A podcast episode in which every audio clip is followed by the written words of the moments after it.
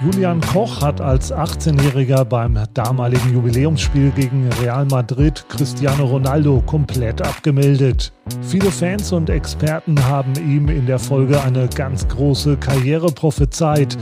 Dass es dann in der Folge in Anführungsstrichen nur für eine Handvoll Erstliga- und knapp 100 Zweitligapartien reichte, lag an seinem unglaublichen Verletzungspech, bei dem ihm einmal sogar fast sein unteres Bein amputiert werden musste.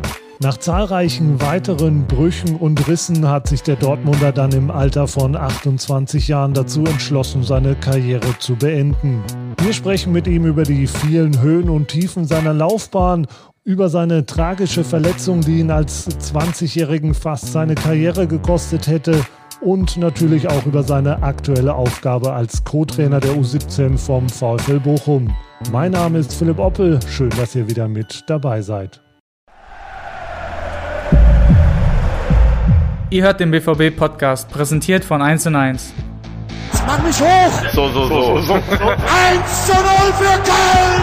Wir haben grandios Saison gespielt. Ja, Julian, schön, dass du dir die Zeit genommen hast. Ähm, in der Regel machen wir die Aufnahmen ja am Trainingsgelände in Brakel. Heute ist das ein bisschen anders. Ähm, ich darf zu Gast sein bei dir im Dortmunder Stadtteil Berghofen im wunderschönen Süden von Dortmund. Sozusagen uh, Welcome to my crib. Ich weiß nicht, ob du die Sendung auf MTV kennst. Oh ja, auf jeden Fall. Das ist lange her, aber das hat man immer gerne geguckt, bin ich ehrlich. Ja, ich habe mir hier natürlich auch schon deinen riesigen Fuhrpark angeguckt. Nein, nein, nein. Kein Mist erzählen hier. Auf keinen Fall, nee. Da war Axel Witzel mal zu Gast. Das war eine ganz witzige Szene. Ähm, da hat er so durchs Haus geführt und dann stand er vor so einer Fotokollage von ihm und sagte, ja, das hat mir ein Fan geschenkt. Und dann hast du nur so gehört von der Seite, wie seine Frau dann sagte, nee, nee, das war ein Geschenk von mir. Das habe ich sogar gesehen. Überragend. Also würde hier nicht passieren wahrscheinlich. Nein, nein, nein. Ne? Hast du denn äh, irgendwas, was auf Fußball hindeutet? Ähm, ja, im Keller auf jeden Fall. Also es ist ein kleines Spielezimmer für meine Kinder auch und paar kleine Andenken von, von früher noch. Ähm, ja, da sind ein paar, paar alte Bilder. Beliebt sind ja auch immer Trikots, ne? Man tauscht da immer ganz gerne. Hast du da ein paar Schätze? Äh, die hängen nicht, aber die habe ich oben ja, in einer großen Kiste noch eingepackt. Ähm, jetzt beim Umzug habe ich die alle mal wiedergefunden und äh, bin die mal durchgegangen. Sind einige da zusammengekommen, ja. Was hast du denn da so? Heide Witzka. Ähm, ja, muss ich sagen, natürlich viele aus der zweiten Liga auch viele mit äh, ja, ehemaligen Kameraden getauscht, auch mit Pauli, mit Sobich, Stippi, äh, als er bei Bochum gespielt hat. Und äh, ja, sind ziemlich viele dabei. Ich glaube, knapp über 50 Trikots sind das, ja. Ja, ich dachte mir jetzt vielleicht von Cristiano Ronaldo ist auch ja. noch eins dabei aus dem äh, berühmten Jubiläumsspiel äh, damals, ähm, fast genau vor zwölf Jahren, ne, war das damals? Das, ja, irgendwie Ende August war das, glaube ich. Das genaue Datum weiß ich gar nicht mehr. Ähm, ja, aber das Trikot aus dem Spiel habe ich von, von mir selber behalten, bin ich ehrlich. Ähm, ja, viele haben mich hinterher gefragt, warum hast du da kein Trikot getauscht? Ähm, ja, weiß nicht, für mich war das so ein besonderes Spiel ähm, dass ich einfach mein, mein eigenes Trikot behalten wollte. Mein allererstes Spiel im, im ja, Westfalenstadion oder Signal Iduna Park, sorry. Und ja, das äh, war für mich schon ein besonderes Andenken. Ja, finde ich aber auch stark, dass du sagst, naja, nee, das ist mir meins wichtig. Soll der Cristiano Ronaldo mal seins behalten. aber du hast ihm mal auf dem Spielfeld so ein bisschen die Grenzen aufgezeigt oder hast ihn zumindest gut in äh, Schach gehalten. Ne? Das Ergebnis lassen wir jetzt mal beiseite. Damals kann sich vielleicht der eine oder andere noch daran erinnern. War eine deftige äh, Klatsche, aber für dich war es halt ein super Erlebnis. Ne? Ah, für mich war es äh, ja so das Erlebnis bis zu diesem Zeitpunkt, muss man ja sagen. Ähm, ja, ich weiß noch, wir haben vormittags trainiert und nach dem Training kam Kloppo dann zu mir und sagte, ja, Julia, du willst äh, heute Abend starten. Ja, ich bin natürlich aus, aus allen Wolken gefallen, äh, konnte es nicht glauben, war ja aufgeregt ohne Ende. Dann sind wir ja ins Teamhotel gefahren, habe erstmal ähm, ja, die ganze, die ganze Familie abtelefoniert, alle Freunde. Und äh, ja, war natürlich im Spiel mega aufgeregt, aber als ich dann den ersten Zweikampf oder das erste Kopfballduell gewonnen habe gegen Cristiano, da war das Spiel für mich dann da. Da war ich drin, habe die Zuschauer gehört, die, die Atmosphäre und dann, dann lief es erstmal. Gab es da auch eine Kommunikation zwischen euch beiden oder hat er erstmal gesagt, wer ist denn das jetzt überhaupt? Ach, oder? Nee, gar nicht. ich weiß nur, noch, dass er sich immer dann fernhalten wollte von mir. Ah ja, na ja, gut, aber das ist ja schon das höchste Lob, was man kriegen kann. Wenn der keinen Bock mehr hat, ne, dann hat man ihn schon ja. ordentlich genervt. Hat auf jeden Fall Spaß gemacht, ja. Du hast gesagt, äh, Familie wurde sofort ähm, schon kontaktiert. Da waren ja einige mächtig stolz. Ähm, dein Vater zum Beispiel ist ja glühender BVB-Fan. Wie war das für ihn damals? Ja, für, für die ganze Familie war das natürlich auch ein mega Highlight. Also, da ich wirklich so lange auch schon beim Verein war und ja dann meinen Traum auch leben durfte, endlich mal im Stadion zu spielen, ähm, war das für alle was Besonderes. Und ähm, ja, es waren auch viele im Stadion, nicht nur mein Vater dann. Ähm, der hat aber ja schon seit, ich weiß gar nicht wie viele Jahren, auch seine Dauerkarte auf der Westtribüne, waren wir früher auch mal zusammen. Und die hat er auch immer noch, ja. Du bist ja als Zehnjähriger zum BVB gekommen, relativ äh, früh schon entdeckt worden von äh, unseren äh, Jugendscouts. Wie war das dann ähm, während der Jugendzeit? Warst du da öfter auch mit deinem Vater im Stadion? Du warst natürlich bestimmt auch mal Balljunge, aber gab es da so Spiele, wo du auf der Tribüne dich erinnern kannst, äh, wo du mit ihm da saßt? Ein paar schöne Erlebnisse? Oh, schwierig. Also äh, wir waren ab und zu mal zusammen, aber die größte Zeit, bin ich auch ehrlich, waren wir in der Jugend äh, natürlich Balljung und dann auch Einlaufkinder durften selber alles direkt hautnah am, am Stadion miterleben. Ähm, da habe ich wirklich eine schöne Anekdote. Ich weiß nicht mehr, welches Spiel es war, da bin ich ehrlich, aber äh, Jan Koller köpft ein Tor vor der Südtribüne. Ich war Balljunge, stehe direkt dran. Er kommt zur Südtribüne gelaufen, gejubelt und ein paar von unseren Mitspielern auch. Klettern auf die Bank und klatschen ihm auf die Glatze. Also ja, als, als Jugendspieler, als ja, kleines Kind hast du dich da richtig gefreut. Ich weiß nicht, ob er es so cool fand, aber ja. ja der das war mega. kann ja einiges ab, ne? Ist ja, das war, ja, ist ja, ja stabil auf jeden Fall. Ja, das gibt ja immer wieder, diese, diese schönen Bilder dann auch äh, von Nuri Schein, glaubst glaube ich, auch mal was, wie er hinterm Tor stand ähm, in der, in der TV-Aufnahme. Und kürzlich habe ich auch so ein Schnipsel entdeckt, da war Ansgar Knauf, hat beim äh, Tor, ist gar noch nicht so lange her, von äh, Michi Batshuayi äh, gejubelt, hat äh, Batshuayi gegen HSV getroffen und Ansgar Knauf da hinterm ja, Tor und hat ja. mitgejubelt. Und so schnell kann es gehen. Ne? Auf jeden Jetzt, Fall. Äh, ja, schießt er die Tore für den, für den BVB. Du warst damals 18 ähm, bei diesem ähm, Jahrhundertspiel und viele haben dir dann eine sehr äh, große Karriere prognostiziert, beziehungsweise viele Experten haben gesagt, ja, das, das ist auf jeden Fall oder kann richtig guter werden. Wie hast du die Zeit so nach diesem Spiel wahrgenommen?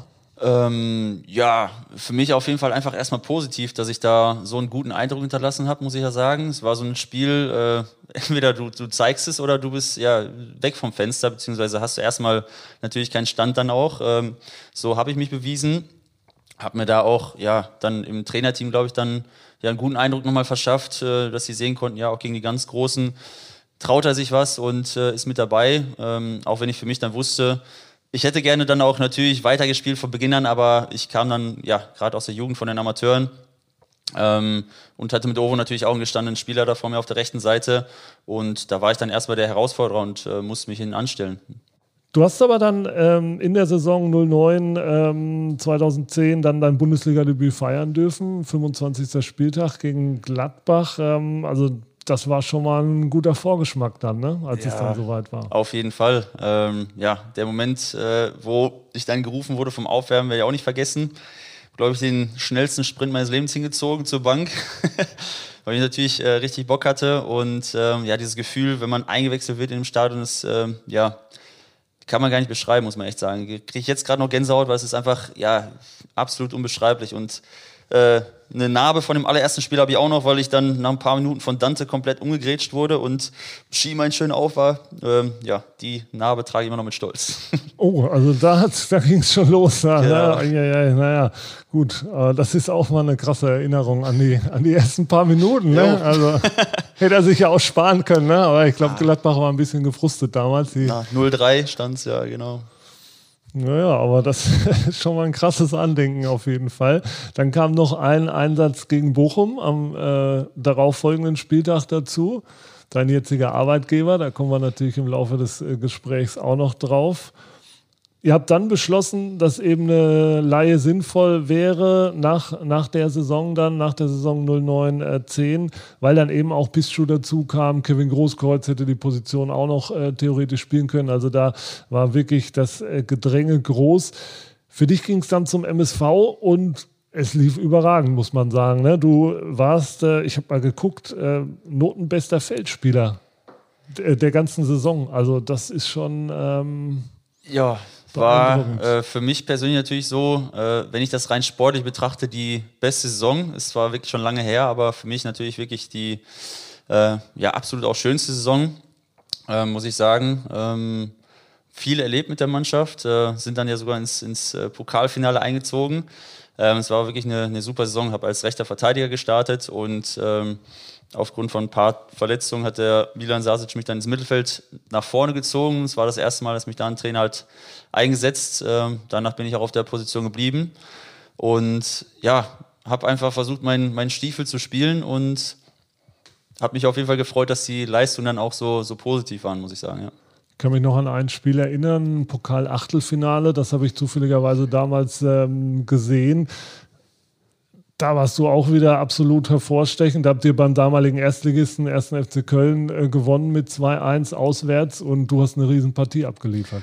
Ja, nicht nur ich, sondern wir alle, muss man ja sagen. Wir haben als Zweitligist äh, ja, Köln da rausgehauen, dann eine Runde später den nächsten Erstligisten mit Lautern auch noch. Aber Köln war für mich auch ein ganz, ganz besonderes Spiel, weil ich da ja gutes Spiel gemacht habe, habe dann noch ein Tor geschossen und ah, das war einfach eine, eine mega Stimmung da äh, in Köln dann auch. Äh, das war schon, war schon genial.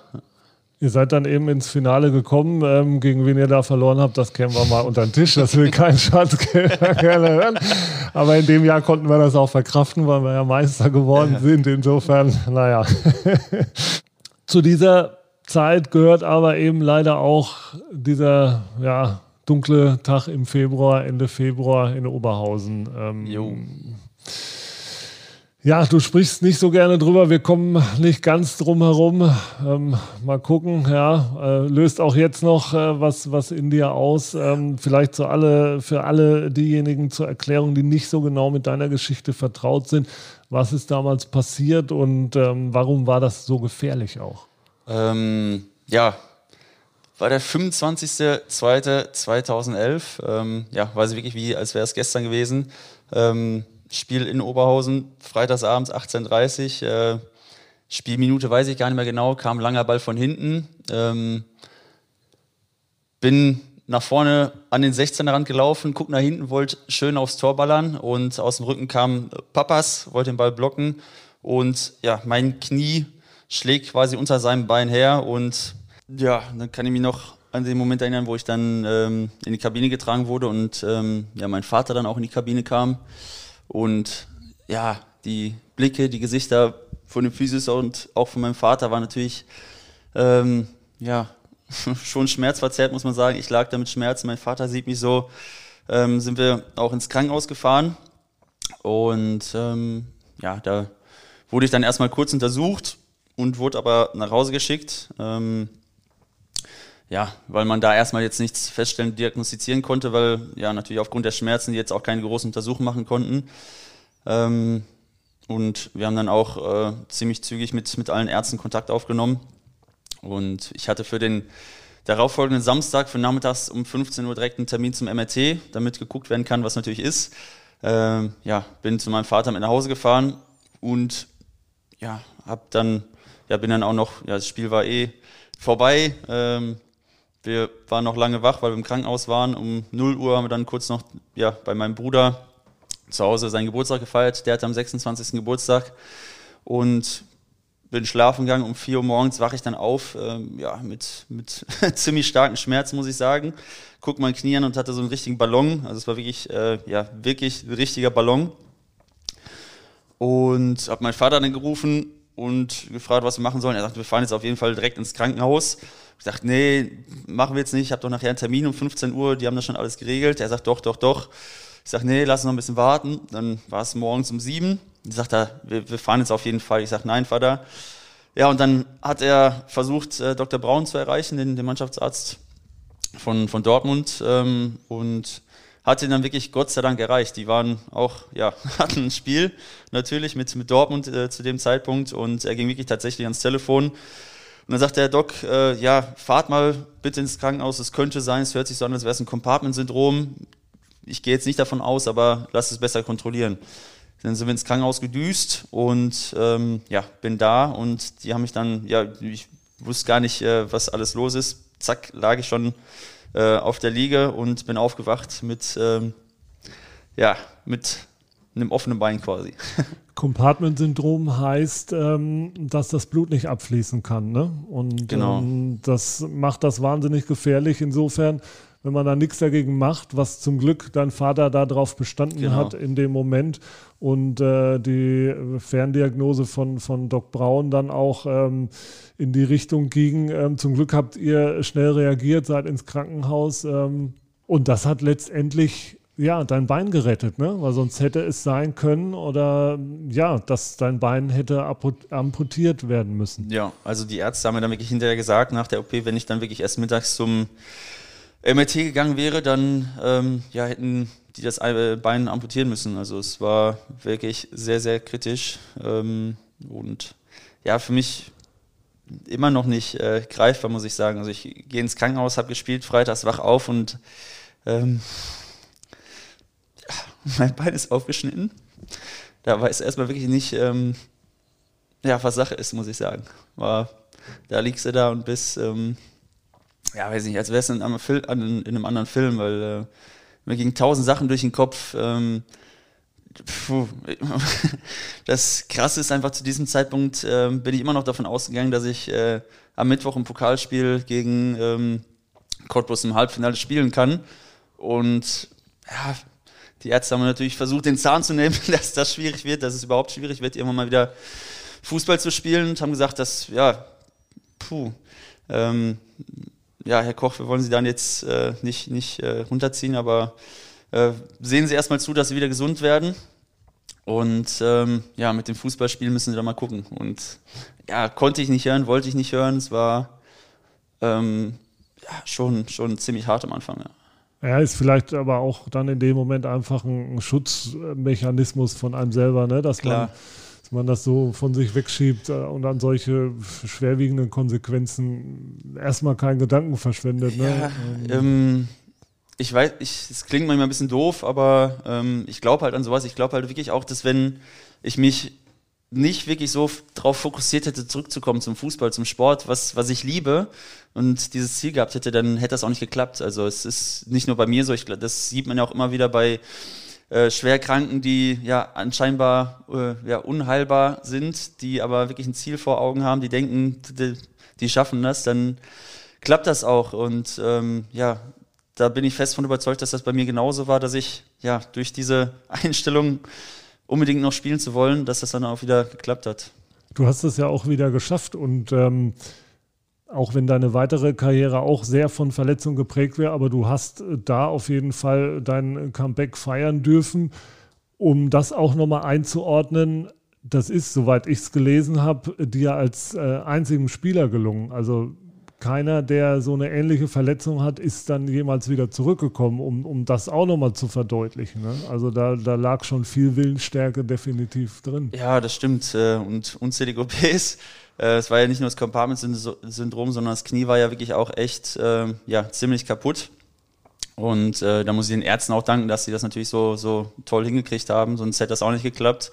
Ähm, ja, ich war natürlich zu dem Zeitpunkt noch äh, Spieler bei Duisburg, ähm, aber Dortmund hat mir, da ich ja Leihspieler war, auch die Möglichkeit gegeben, dass ich ähm, dann auch schon früher zurückkomme und die komplette Reha dann bei Dortmund mache. Ähm, da bin ich auch echt immer noch unfassbar dankbar für die ganze Unterstützung, ähm, die der BVB, mir, der BVB mir damals gegeben hat. Ähm, und ja, zu den Physios habe ich immer noch wirklich guten Kontakt zu, zu Torben Fürste, der mich da wirklich täglich eigentlich äh, behandelt hat. Ähm, es hat ja 18 Monate gedauert, bis ich mein erstes äh, Spiel wieder machen konnte und ähm, war dann wieder auf dem Platz auf jeden Fall. Wenn man aus dieser ganzen schrecklichen Zeit vielleicht irgendwas Positives mitnehmen will, ist es die Tatsache, so schrecklich es dir dann in den Tagen nach der OP auch ging, du hast tatsächlich im Krankenhaus deine jetzige Frau kennengelernt. ja, auf jeden Fall. Also ähm, was Positives hat es auf jeden Fall. Ähm, wie du gerade sagst, ich habe meine Frau da kennengelernt, haben jetzt zwei süße Kinder und ähm, ja, wir sind jetzt seit ja, zehn Jahren zusammen, leben zusammen und auf jeden Fall hat das was Positives. Und nicht nur das, auch ähm, ja, was Familie und Freunde betrifft, konnte ich natürlich sehen, auf wen ich mich verlassen kann. Und das war schon eine äh, mega lehrreiche Zeit auf jeden Fall. Kann sich noch an den ersten Moment erinnern, als du ihr da über den Weg gelaufen ja. bist? Könnt mir vorstellen, dir ging es ja nicht so gut, ne? Und dann fühlt ja. man sich ja auch dementsprechend so. Äh, ist vielleicht nicht so die optimalen Voraussetzungen. Also war, ja, war für mich einfach ein Lichtblick in dem Moment. Ich lag da im Bett. Ähm, Katrin äh, war gar nicht auf meiner Station eigentlich, war nur zufällig bei mir, hat da ausgeholfen, kommt ins Zimmer rein und ja, für mich mega. ähm, sie ist da wieder rausgegangen. Ein Freund von mir war in dem Moment auch im Zimmer und äh, wir haben ein bisschen gequatscht. Er sagte auch, boah, die ist ja mega. Und ähm, ja, ich konnte mich nicht wehren. Er hat dann einen Zettel abgegeben in meinem Namen mit meiner Telefonnummer. Ich sage, mach das auf gar keinen Fall. Ich konnte konnt ihn nicht hindern, ich durfte nicht aufstehen hat er abgegeben und ähm, ja, so hat sich das dann entwickelt, genau. Also den bist du wahrscheinlich im Nachhinein auch noch Auf jeden Fall. Was hat sie zu der Aktion Den Zettel haben wir sogar immer noch, den haben wir immer noch. Ja. Wie hat sie damals reagiert, als sie den Zettel bekommen ja, hat? Ja, sie sagte, sie hat ihn ein paar Tage später erst bekommen. Ich habe mich schon gewundert, warum sie sich nicht meldet, war schon ein bisschen traurig auch, dachte ja, okay, wird halt nichts. Ähm, die ähm, ja, Schwestern von der Station haben mir den Zettel ein bisschen später gegeben. Sie hat sich dann auch erstmal gewundert, ja, was soll das denn? Und ja, hat sich dann aber einfach mal gemeldet, äh, gemeldet glücklicherweise und ja, ist was Tolles draus entstanden, sagen wir so. Ja, wie gesagt, eine, äh, eine, eine tolle Geschichte in diesem ganzen Schlamassel da, also das äh, zumindest. Wir haben ja gesagt, du hast dich zurückgekämpft, hast tatsächlich ähm, am 3.11.2012, also dann, ja, gute eineinhalb, eineinhalb Jahre später dein Comeback feiern dürfen. Hast, hast du das noch äh, vor Augen, wie das ablief? Ähm, ja, ich war wieder nach Duisburg ausgeliehen und da bin ich ehrlich, ich weiß nicht mehr, welches Spiel das war auch. FSV ähm, Frankfurt. Wurde eingewechselt, genau, das weiß ich noch, ja. Und ähm, so komisch das klingt, es war für mich gar kein schwieriges Spiel, weil ich hab, war so lange in der Reha, ich habe so lange dann auch mit dem Ball trainiert, habe auch schon wirklich lange mittrainiert und habe so viel Vertrauen wieder in mich selber bekommen, in mein Knie, dass das gar kein Problem für mich war. Es war einfach ja mega Gefühl wieder, äh, ja Teil eines Teams zu sein, auf dem Platz zu sein, mithelfen zu können, mitzuspielen und ähm, ja, das war das, wofür ich die ganze Zeit auch gearbeitet hatte. Ja. Du wurdest dann auch direkt wieder Stammspieler eigentlich, als du wieder fit warst, hast äh, direkt wieder sehr gute Leistung gezeigt und hast die Aufmerksamkeit von Mainz 05 auf dich gezogen. Also dann hat es äh, auch wieder geklappt ähm, mit der Bundesliga. Aber leider war es halt nicht die einzige Verletzung, äh, die schon schlimm genug gewesen wäre, aber es hat sich so ein bisschen durch die Karriere gezogen. Ne?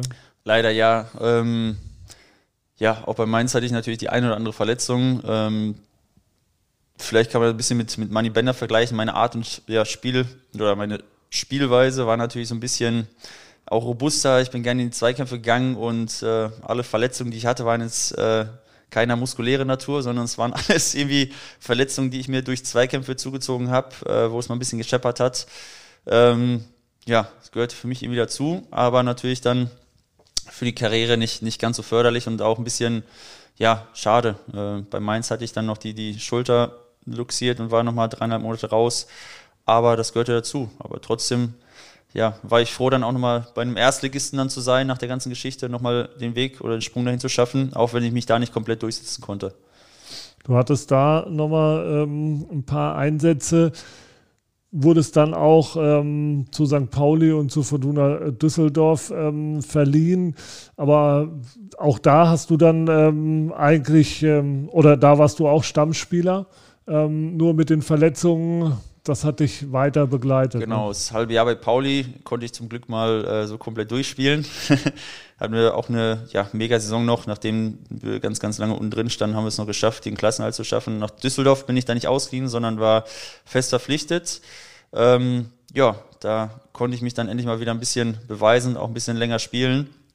Ähm, da hatte es dann andere Hintergründe, warum ich dann mehr oder weniger dann zum Schluss auch nicht mehr gespielt habe. Äh, wir haben nicht die tolle Saison gespielt, ähm, ein paar Trainerwechsel waren dabei.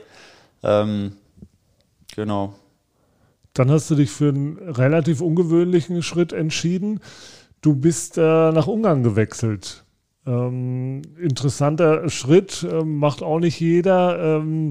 Ja, war, glaube ich, auch nicht ganz einfach, der Start. Ne? Von den ganzen Verletzungen, die sich auch wieder leider durchgezogen genau. haben, mal abgesehen. Aber ich glaube, der Start ähm, war schwierig. Ne?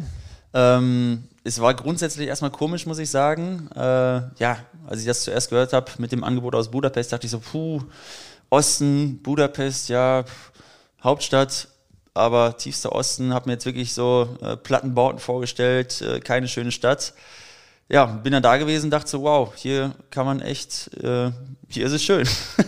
und ja, das äh, Stadion ist cool, die Fans haben eine mega lange Tradition. Der Verein ist, äh, wenn man so sagen kann, wirklich das Bayern München von, von Ungarn. Ähm, richtig traditionsreicher Verein. Die haben ja jetzt in dieser Woche auch wieder knapp die, die äh, ja, Gruppenphase verpasst, äh, spielen jetzt in der Europa League. Und ja, zu Beginn war es dann natürlich auch wieder ein bisschen schwierig. Äh, auch wieder eine Verletzung gehabt, aber ähm, konnte da zumindest ein paar Spiele machen, auch die Derbys spielen ähm, und ja, war dann vielleicht auch von der ein oder anderen Verletzung wieder geprägt da.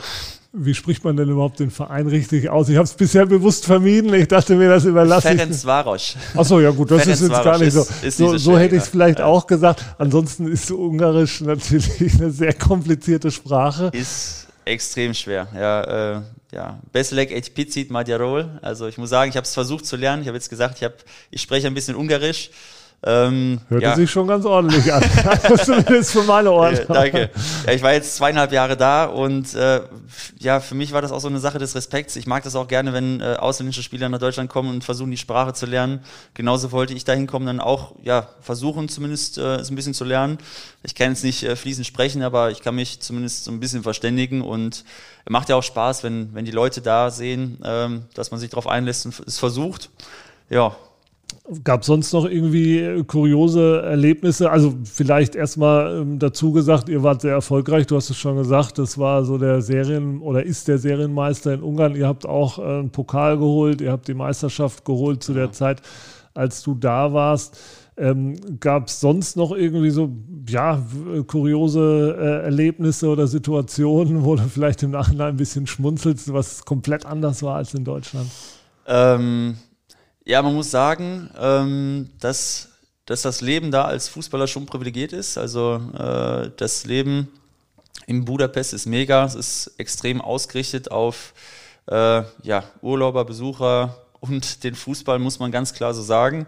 Äh, wenn man sich die Infrastruktur außenrum anguckt, äh, ja, Krankenhäuser, Schulen, leiden da extrem drunter. Ähm, die sehen wirklich noch uralt aus. Ähm, ja, die Fußballstadien boomen. Jeder Fußballverein wird äh, vom, vom Staat gefördert. Ähm, und ja, für mich als Fußballer hatte es natürlich was Positives, aber äh, bei einer Verletzung war ich halt auch im, im Krankenhaus, äh, musste dann dahin kommen, ein bisschen außerhalb von Budapest und ähm, bin ich ganz ehrlich, das war wirklich eine ganz, ganz, ganz, ganz, ganz schlimme Nacht. Also es war, das, äh, das war natürlich schon echt hart. Ja.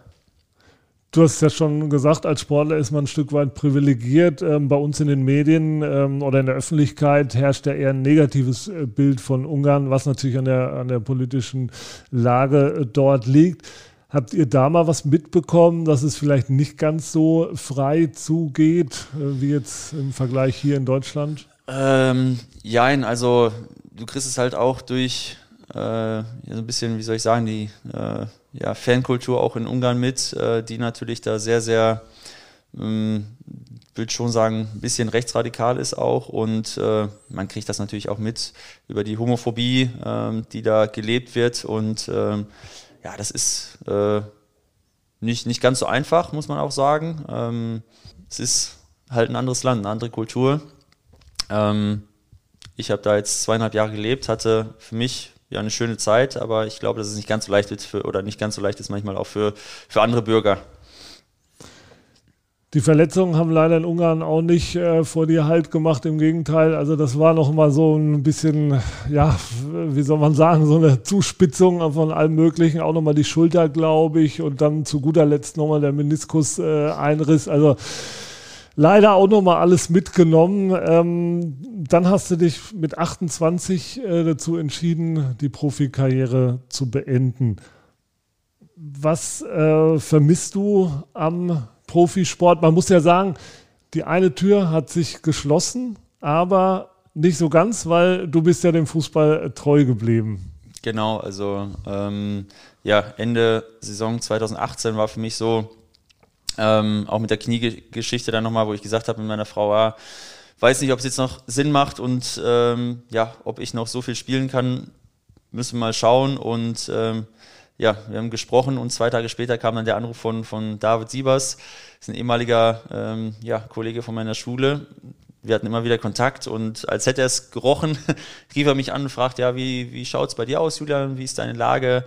Ähm, ich habe jetzt in der nächsten Saison bei mir ja äh, eine Stelle frei als Co-Trainer, da suche ich jemanden. Ähm, bei der U17? Bei der U17, genau, Bochum. U17 bei Bochum. Und ja, wir haben uns dann ein bisschen kurz ausgetauscht und sagte ich, ich ihm schon, ja, normalerweise schlafe ich auch immer eine Nacht drüber, aber eigentlich kann ich jetzt schon sagen, dass ich äh, mega Bock drauf habe. Und äh, ja, habe dann natürlich nochmal eine Nacht drüber geschlafen, mit meiner Frau gesprochen und habe dann relativ schnell entschieden, auch weil ich wusste, dass ich Trainer werden möchte, wenn, wenn Fußball für mich vorbei ist, ähm, dass ich das dann mache. Und ja, so konnte ich zurück in die Heimat, wohne hier in Dortmund, der Weg nach Bochum ist nicht weit ähm, und bin jetzt seit ja, zwei Jahren bei, bei David dann Co-Trainer und versuche dann da meine Schritte zu gehen. Was reizt dich am Trainer-Dasein? Ähm, ja, ich hatte natürlich, muss ich sagen, glücklicherweise äh, viele Megatrainer. Äh, Jürgen Klopp zu Beginn, Thomas Tuchel und ähm, ja, da hast du als Spieler halt gesehen, was möglich ist, wenn du wirklich einen Mega-Trainer hast. Äh, hast aber auf der anderen Seite auch gesehen, äh, wie es nicht gehen kann. Und äh, ich fand es halt immer cool, die Idee, die man als Trainer hat, äh, irgendwie auch in der, in der Mannschaft äh, einzuimpfen quasi. Wirklich seine eigene Spielidee, das, was man vorhat, dann auch so äh, in der Mannschaft einzubläuen, dass es ja Bock macht, für alle Zuschauer zuzugucken und ähm, ja, Spieler auch zu entwickeln, gerade jetzt im Jugendbereich, zu sehen, wie die sich entwickeln ähm, so, Fortschritte zu sehen, die nach vorne zu bringen. Und äh, das ist, ja, da wusste ich wirklich schon lange, dass ich da Bock drauf habe und es macht immer noch Spaß. David Sievers, äh, das muss man auch dazu sagen, der ist äh, so alt wie du, aber ist seit er 14 Jahre alt ist Trainer. Das ist ja auch unglaublich. Ne? Das ist krass, ja, ja. Also David, drei Jahre älter ist er, also er ist 87er ah, okay. Jahrgang. Mhm. Ähm, ja, aber der hat jetzt auch gesagt, in seine 20. Saison geht er jetzt. Ähm, ist schon krass, muss man sagen. Ja, ja finde ich auch mal Hut ab. Ähm, manche wissen früh, dass sie spielen wollen. Manche wissen früh, gibt es ja auch wirklich viele, die sagen, boah, ich bin Trainer durch und durch, die schon lange Trainer sind. Und das merkt man David einfach auch an, äh, wie viel Erfahrung er schon hat mit seinen 34 Jahren. Äh, da lerne ich einfach auch immer noch mega viel täglich. Ähm, und es macht einfach Spaß. Bei dir kam die Entscheidung jetzt so ein bisschen, ja, wurde forciert durch deine Verletzungen. Du hättest sicherlich gern noch ein paar Jährchen gespielt, aber jetzt ist der Schritt halt ein bisschen früher gekommen. Ne? Du Bin ich ganz ehrlich, ja. Also gespielt hätte ich gerne noch. Äh, mein Herz blutet immer noch manchmal auch, auch wenn ich die Jungs dann spielen sehe oder dann Tage dabei sind, die gibt es ja bei jedem, äh, wo du bei den Jungs siehst, so, pff, boah, irgendwie da fehlt die Motivation, so irgendwie so kein geiler Tag bei den Jungs wo ich mir dann denke, Jungs, ihr seid in der U17, ihr habt, äh, ihr habt so kurz vor, ihr spielt bei Bochum, ihr, ihr seid jetzt bei einem Bundesligisten und ihr wisst gar nicht, was ihr ja für einen geilen Schritt vor euch habt. Und ähm, ja, dann tut es dann manchmal doch weh, weil dann, dann juckt es wieder, dann willst du auf den Platz, dann willst du selber kicken, willst du mal allen zeigen, was du kannst und ja, auch so, so ein Teil eines Teams in der Mannschaft sein, das ist halt, ja, ist schon cool.